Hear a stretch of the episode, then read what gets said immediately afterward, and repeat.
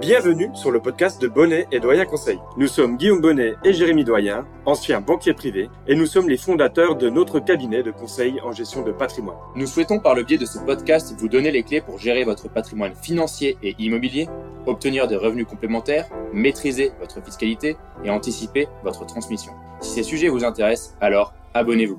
Nous vous souhaitons une très bonne écoute. Et aujourd'hui, avec Guillaume, on va se poser la question de savoir si c'est le pire moment d'investir dans l'immobilier en juin 2023.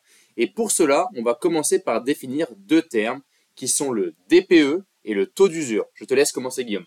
Oui, on va commencer par le DPE. DPE, ça signifie diagnostic de performance énergétique. C'est tout simplement une note qu'on va donner à un bien immobilier, que ce soit une maison ou un appartement, pour qualifier sa performance énergétique il y a différentes notes qui peuvent être données à un bien. Ces notes vont de A jusqu'à G.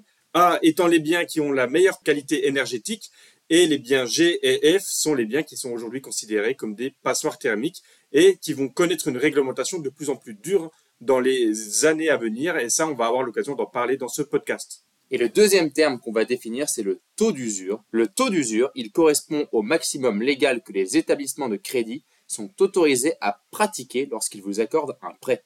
Ils sont fixés à chaque fin de trimestre pour le trimestre suivant par la Banque de France. Le taux d'usure, il vise surtout à protéger d'éventuels abus des banques. Et maintenant qu'on a défini ces deux termes qui vont être importants pour nos échanges, pour que vous ne soyez pas perdus sur les termes qu'on va utiliser, on va pouvoir passer vraiment à la question qui intéresse tout le monde, c'est de savoir si c'est le bon moment d'acheter de l'immobilier ou si au contraire on est actuellement sur l'un des pires moments des dernières années pour acquérir un bien immobilier. Eh bien Guillaume, je te propose qu'on fasse déjà un point d'actualité. Aujourd'hui, euh, toutes les actualités vont dans le sens où l'immobilier est en train de s'effondrer. Déjà, premièrement, rassurons nos auditeurs, quand on parle d'effondrement ou de crack immobilier, ce n'est pas encore le cas. Oui, il y a des légères baisses et le marché de l'immobilier est plutôt dans l'autre sens que les dernières années, mais ce n'est pas encore un crack, du moins ce n'est pas considéré comme un crack immobilier. Nous ne sommes pas sur des baisses de valorisation supérieures à 30%. On va du coup expliquer pourquoi l'immobilier tangue et pourquoi l'immobilier actuellement connaît de légères baisses dans plusieurs régions de France et notamment en Ile-de-France et à Paris. Oui, et ce qui explique principalement les difficultés connues par le marché de l'immobilier actuellement, c'est finalement ce qu'on a pu connaître l'année dernière, c'est-à-dire l'inflation.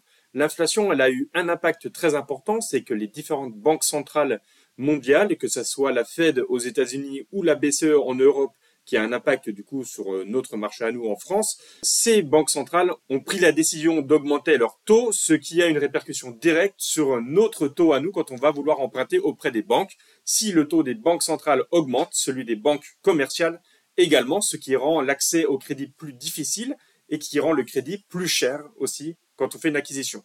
Oui, Guillaume. Et aujourd'hui, le taux d'endettement a été également amené à 35% avec une seule méthode utilisée pour le calcul du taux d'endettement qui sont les charges divisées par les revenus. Nous n'utilisons plus maintenant la méthode du différentiel qui pouvait être utilisée avant par les banques et qui offrait des possibilités pour les investisseurs d'acheter plus de biens immobiliers locatifs. Aujourd'hui, nous avons qu'une seule méthode, c'est celle du taux d'endettement. On ne doit pas dépasser 35% et ça, c'est la règle.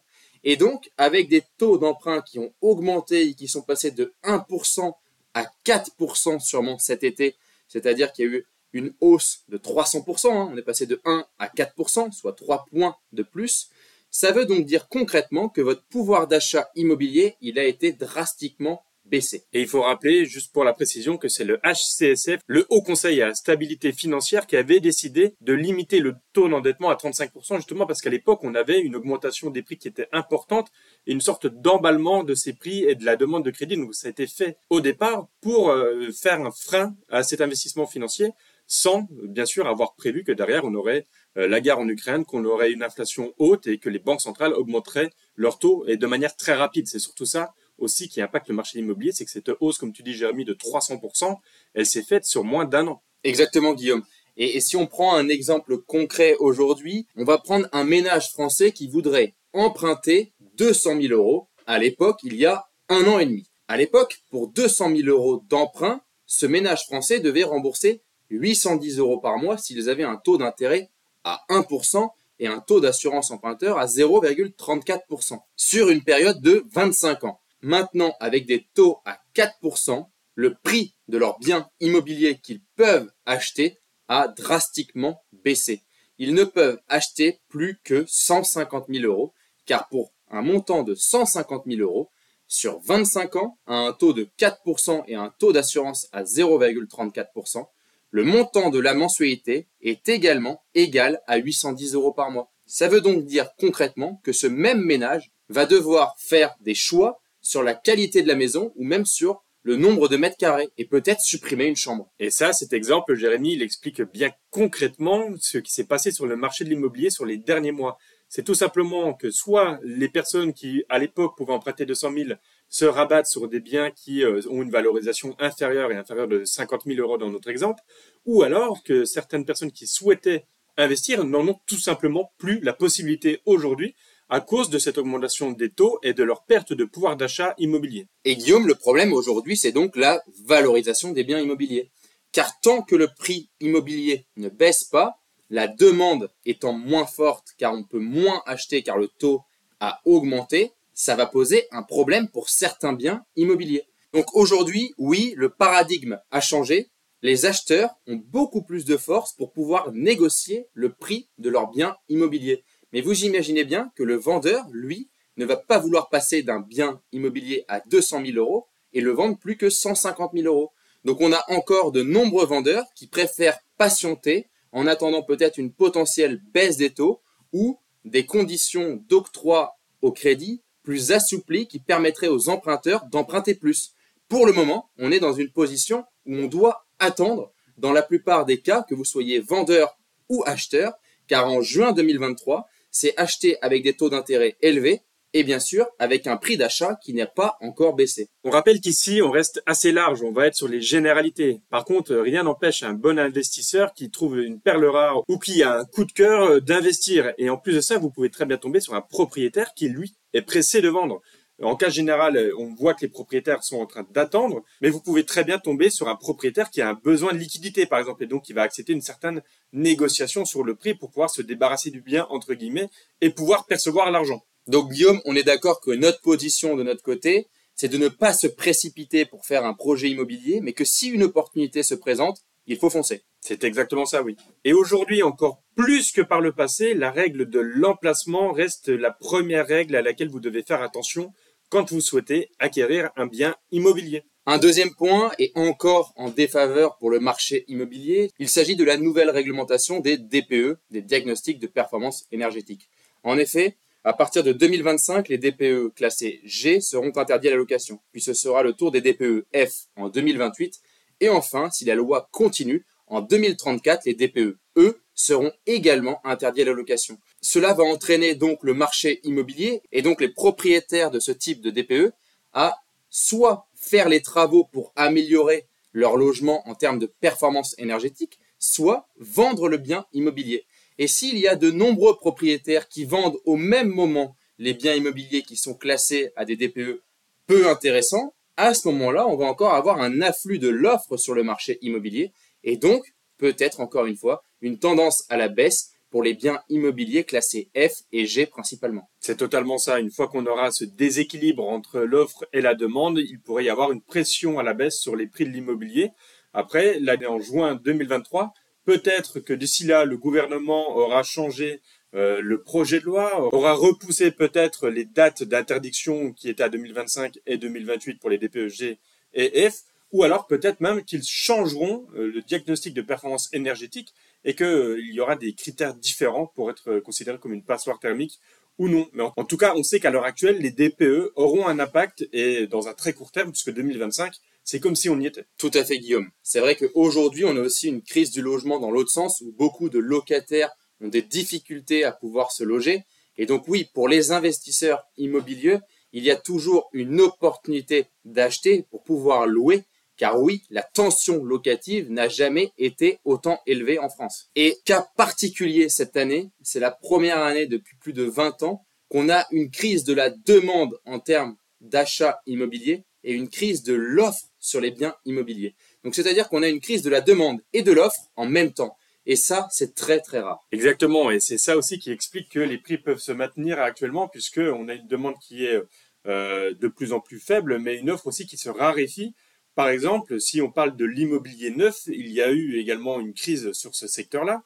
On voit que les promoteurs ont de plus en plus de mal. Pourquoi? Parce que eux, ils ont des coûts qui ont fortement augmenté sur les derniers mois avec l'inflation également. Et en face, il y a de moins en moins de personnes qui peuvent acquérir des logements neufs, puisque euh, forcément, il y a moins de crédits, euh, de dossiers de crédit qui passent au niveau de la banque. Donc, on a une offre immobilière, par exemple, sur le neuf qui est très faible, mais une demande qui est faible aussi. Donc, donc on est sur une compensation qui nous donne l'équilibre qu'on a actuellement sur le marché de l'immobilier. Donc, pour répondre à la question, est-ce le pire moment d'acheter dans l'immobilier? Je pense que vous avez compris notre point de vue, c'est-à-dire qu'on est plutôt sur une position avec Guillaume où ce n'est pas du tout le meilleur moment d'acquérir un bien immobilier.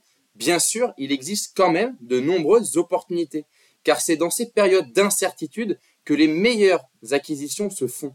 Donc restez à l'écoute du marché, prospectez des biens immobiliers et peut-être trouver la perle rare et surtout négocier. Car oui, en tant qu'acheteur, vous avez ce pouvoir de négociation que vous n'aviez plus il y a un an.